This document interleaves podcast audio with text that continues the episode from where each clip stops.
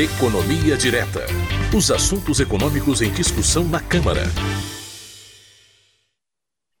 Bom, todo início de semana nós conversamos com o economista Fernando Gomes, servidor da Câmara dos Deputados, que nos dá mais luzes sobre o que está acontecendo na Câmara dos Deputados, os principais debates econômicos dos parlamentares. Oi, Fernando, tudo bem com você? Bom dia, Márcio, tudo bem? Bom dia aí para todo mundo que nos acompanha. Muito frio aí? O frio, mas para quem é do sul, esse frio é bastante tolerável, né, Fernando? verdade, verdade.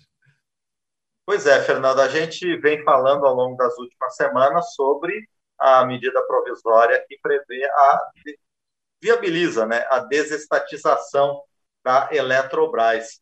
A Câmara concluiu a votação da SMP depois de analisar 28 emendas do Senado. A gente lembra que a Eletrobras é uma estatal vinculado ao Ministério de Minas e Energia, que responde por perto de 30% de toda a eletricidade gerada no país. Bom, Fernando, depois de todas as discussões que a gente já teve, das explicações que você já, já nos passou, como é que ficaram as condições aprovadas e como é que isso vai guiar o processo de desestatização ou capitalização da Eletrobras? Pois é, mas finalmente esse assunto foi concluído, né, debaixo de muita polêmica, com muita divergência, muitas posições contrárias a favor do tema, mas que foi aprovado, deve estar sendo sancionado aí, virando lei nos próximos dias, né? É, agora o processo de capitalização, de desestatização da Eletrobras, ele já pode caminhar. Antes da gente falar dos principais pontos que foram aprovados relacionados à medida provisória, é bom a gente lembrar aqui que já existe uma promessa dos partidos de oposição de ir à justiça contra a aprovação dessa medida provisória, alegando que a forma de condução desse processo foi inconstitucional. A oposição alega, mas que esse assunto não podia ser tratado por medida provisória, que exige relevância e urgência. Né? Segundo os senadores e deputados contrários à matéria, ela pode até ser relevante, mas não era urgente. Então, eles alegam também que não houve tempo hábil para discutir isso aí, que a matéria foi aprovada de afogadilho, com muita rapidez. Né? Então, lembrando essa possibilidade aí, que a, que a oposição prometeu ir à justiça contra a aprovação da medida provisória, vamos lá para os principais pontos que foram aprovados e como é que ficou o texto final aí da medida provisória. É, o modelo de capitalização da empresa ele permanece o mesmo que a gente já conversou aqui antes. Né? vão ser emitidas novas ações da empresa, que serão vendidas no mercado. É, essa colocação de novas ações no mercado vai diminuir a participação da União, principalmente das ações com direito a voto, que vão passar para 10% do capital votante. Então, embora a União ainda mantenha 45% do total de ações da empresa, só 10% que tem direito a voto. A União perde o controle acionário, mas ainda mantém o poder de veto sobre as principais decisões, com aquela causa de Golden Share que a gente já comentou aqui. É, existem questões bem técnicas né, que foram aprovadas, como a contratação de energia de reserva de termoelétricas movidas a gás natural, mesmo em regiões que ainda não são abastecidas por gasodutos. Esse também foi um dos pontos polêmicos da discussão. Na questão envolvendo os empregados da empresa, Márcio, houve uma modificação importante. O texto original ele previa que os empregados fossem demitidos, é, que fossem demitidos, eles poderiam, veja bem, poderiam ser aproveitados em outras empresas do conglomerado Eletrobras. O texto aprovado ele mudou agora. Ele diz que o Poder Executivo deverá contratar os empregados da Eletrobras demitidos sem justa causa nos 12 meses seguintes à desestatização. Então passou de uma é, de uma possibilidade para uma obrigação, né? É, então, essa recontratação ela pode ser feita em empresas públicas federais para cargos de mesma natureza, com salários equivalentes aos cargos que essas pessoas ocupavam antes. Ou seja, mas foi uma modificação importante aí para preservar os empregos desses empregados que podem vir a ser demitidos aí na conclusão desse processo de, de desestatização. A segunda medida relacionada aos empregados, ela já estava prevista antes, a gente conversou sobre ela aqui, que é a possibilidade dos empregados usarem é, o, o, recurso que eles vão receber da rescisão contratual para comprar a, ações da empresa, só que eles vão ter o preço da ação lá quando a MP foi, foi emitida em fevereiro. Então, nessa época, a ação estava valendo R$ reais, Hoje ela está valendo em torno de 45 e há uma expectativa, uma expectativa de que quando essa privatização for concluída, que ela pode chegar a 60 reais ou mais. Então, é uma medida importante aí para auxiliar aqueles empregados que optarem por não permanecer na empresa. É, outro ponto importante que foi aprovado, Márcio, é a obrigatoriedade da União criar uma empresa pública para administrar a eletronuclear, que controla as usinas de Angra, e a Itaipu Nacional, que é administrada aí conjuntamente por Brasil e Paraguai. Né? Essas empresas, por questões constitucionais, não podem ser privatizadas e têm que ficar sob o controle da União. Outro ponto polêmico aprovado foi a questão das garantias de contratos após a desestatização. O texto aprovado determina que, mesmo após a conclusão do processo, as garantias concedidas pela União à Eletrobras e às suas subsidiárias continuarão, continuarão valendo aí para os contratos firmados anteriormente. É, quem é contrário à medida entende que a União, após a privatização, não podia ser mais garantidora desses contratos. Quem é favorável entende que os contratos foram firmados anteriormente à privatização e, portanto, tem que continuar sendo garantidos pela União, que foi a questão, que foi o ponto que prevaleceu aí no final e foi aprovado. Né? Outro ponto importante é a destinação dos recursos que vão ser arrecadados aí com a desestatização. Né? A estimativa do governo é de arrecadar em torno de 100 bilhões com essa desestatização. Uma parte desses recursos vai para o Caixa do Tesouro Nacional e outra parte vai ser usada em ações para melhoria do sistema elétrico e hídrico do país. Vamos citar aqui algumas das principais ações e o, a quantidade de recursos que, que vai ser destinada para cada uma delas. Né? 3,5 bilhões vão ser para reembolsar gastos com combustíveis de distribuidoras privatizadas que antes estavam sob controle da Eletrobras lá na região norte. Mais 3,5 bilhões ao longo de 10 anos vão ser usados para revitalizar o Rio São Francisco e o Rio Parnaíba. 2,95 bilhões também ao longo de 10 anos para reduzir os custos geração de energia na Amazônia Legal e mais 2,3 bilhões também aí distribuídos ao longo de 10 anos para projetos de revitalização é, da bacia da usina de Furnas. É, e tem outra modificação que foi incluída agora, nessa última avaliação, que é a questão do começo das obras do chamado aí, Linhão de Tucuruí. Né? Essa obra é para interligar Roraima ao Sistema Hídrico Nacional, mas tem que haver ainda a aprovação de um plano ambiental chamado de Plano de Componente Indígena, que foi elaborado pela, pela FUNAI, faz parte do licenciamento ambiental da obra e ainda tem que ser avaliado aí pelo Conselho de Indígenas. Né? É, uma outra parte dos recursos da desestatização ela deve ir também para aquela CDE, é, que é aquele fundo que recebe recursos depositados de empresas do setor elétrico e que são usadas aí ou para reduzir tarifas ou então para outras ações, como, por exemplo, universalizar, levar energia aí para o país todo. É, esses foram os principais pontos, Márcio, da medida provisória, que é muito extensa, tem pontos muito técnicos aqui, e eu recomendo aqui que quem quer se aprofundar realmente nesse tema, que baixe a medida provisória no nosso site aí, a 1031 de 2021, e faça aí uma leitura completa dela, porque a gente abordou aqui só os principais pontos. Pois é, outro tema complexo, com bastante implicação econômica, é o projeto que veio do Senado e a Câmara aprovou, Fernando, que autoriza o Banco Central a receber depósitos voluntários das instituições financeiras, bancos e similares, e mediante remuneração. Essa matéria já foi aprovada nas duas casas e vai ser enviada para sanção pelo Poder Executivo. Essa medida, Fernando, explica para a gente, ela tem algum impacto na vida do cidadão? Pois é, Márcio. É, esse é um projeto que tem como objetivo, principalmente, permitir que o Banco Central ele tenha mais um instrumento para controlar a liquidez bancária. Né? E, pela proposta, esse instrumento não aumentaria a dívida pública brasileira, diferentemente do que ocorre hoje com as chamadas aí operações compromissadas, que são um instrumento que hoje o Banco Central tem aí para enxugar essa liquidez do mercado.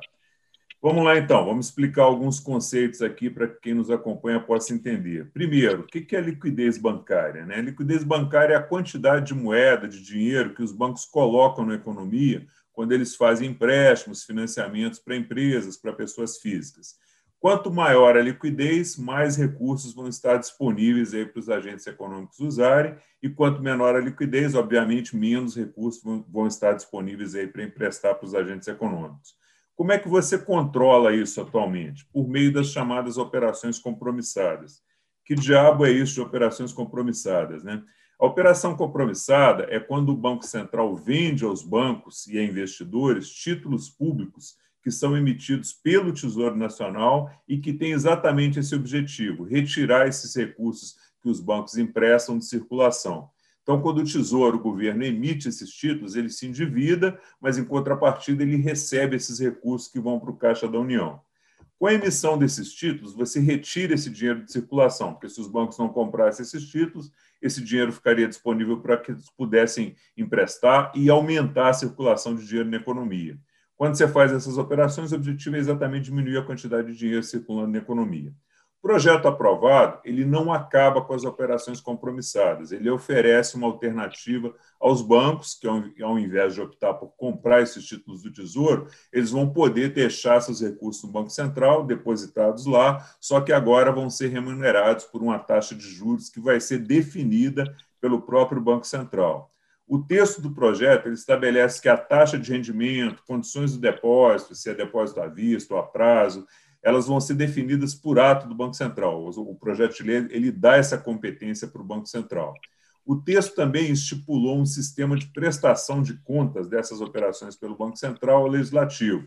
É, lá está estabelecido que o Banco Central deve apresentar à Comissão de Assuntos Econômicos do Senado informações detalhadas sobre esse depósito. Que informações são essas? É exatamente o que a gente está conversando. Né? A taxa de remuneração dos recursos, os prazos que os recursos vão ficar depositados e remunerados, total de dinheiro que foi remunerado nessa modalidade, quantas instituições, quantos bancos usaram esse instrumento, e eu entendo também que deve ser feita uma comparação entre esse novo sistema e o sistema antigo de operações compromissadas. Né?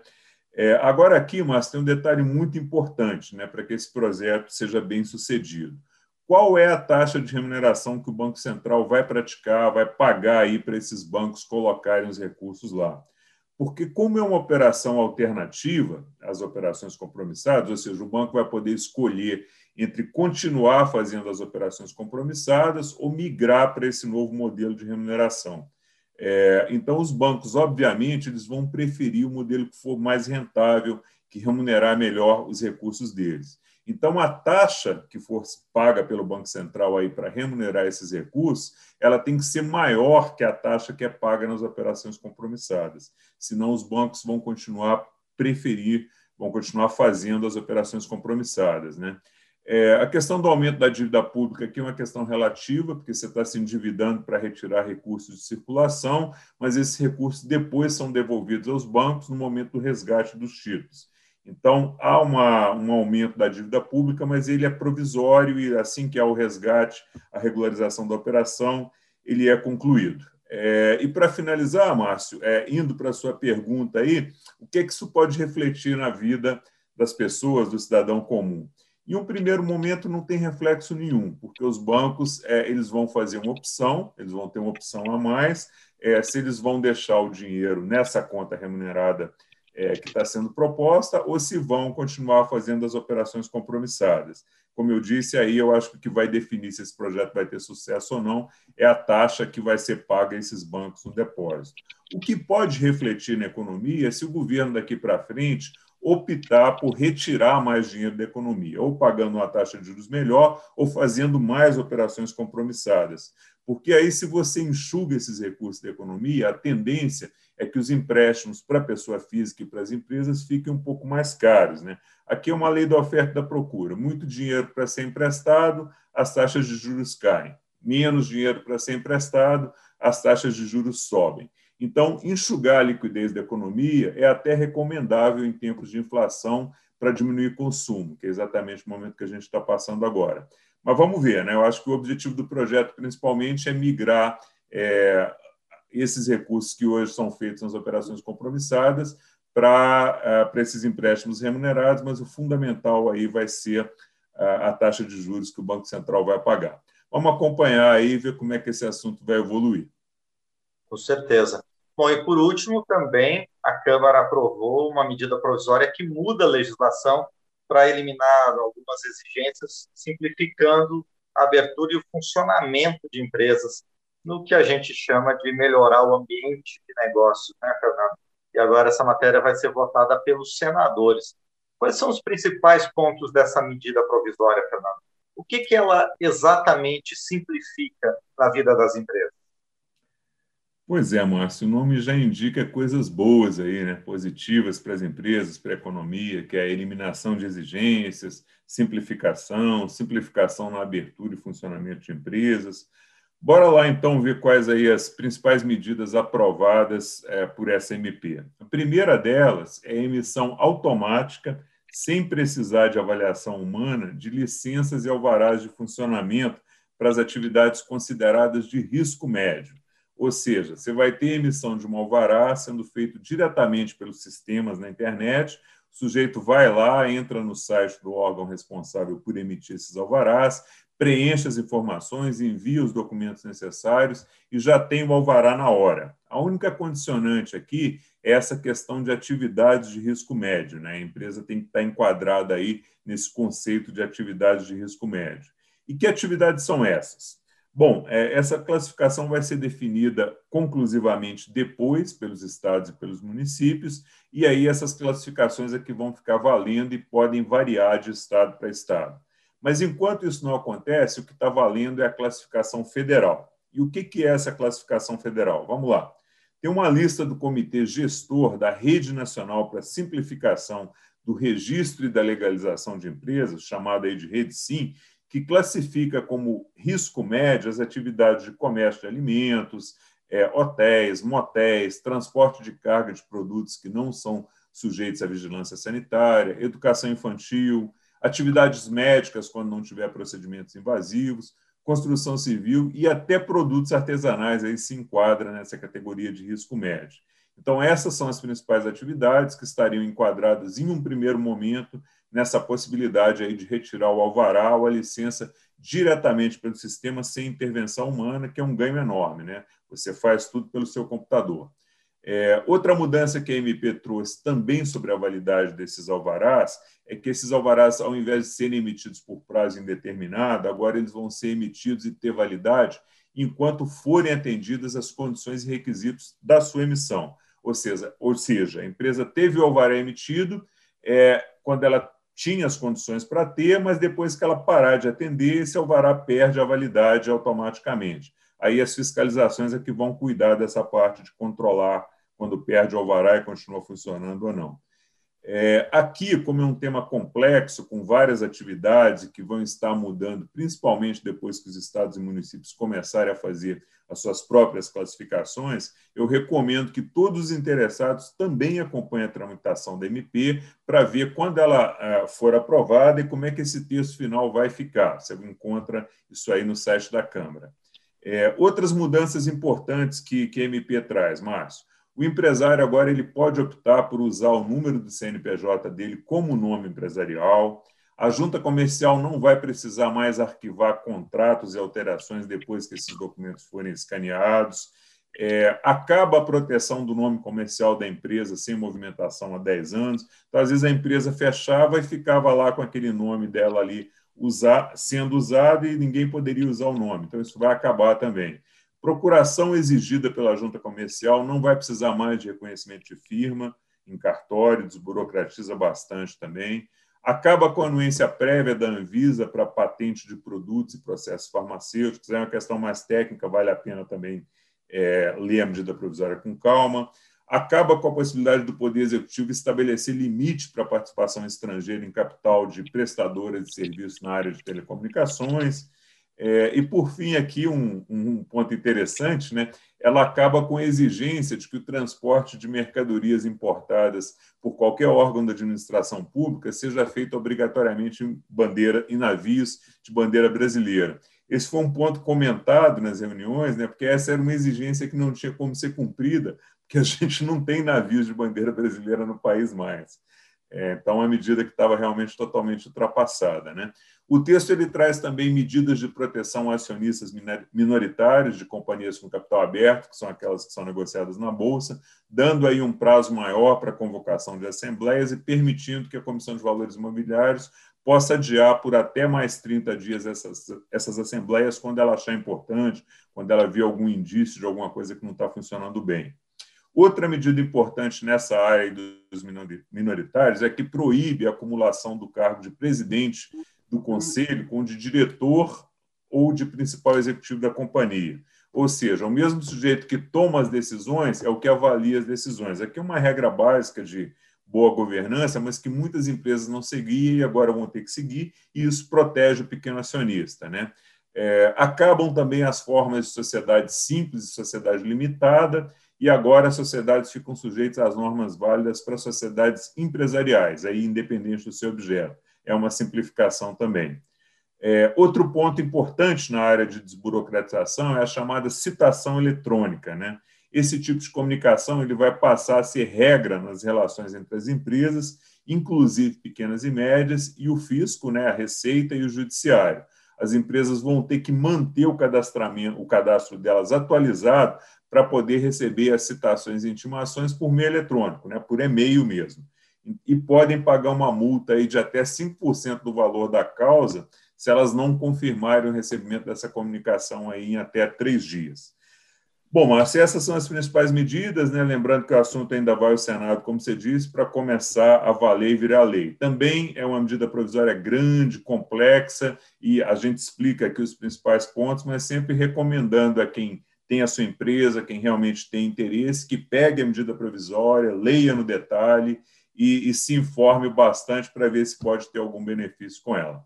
É isso aí. Tudo bem, Fernando? Mais uma vez eu agradeço a você por nos explicar essas votações na Câmara dos Deputados e, como sempre, eu desejo que a gente se encontre novamente na semana que vem no Economia Direta. Obrigado, Fernando.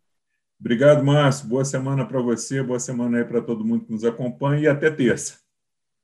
Até mais. Fernando Gomes, economista, servidor da Câmara dos Deputados, aqui no quadro Economia Direta conosco.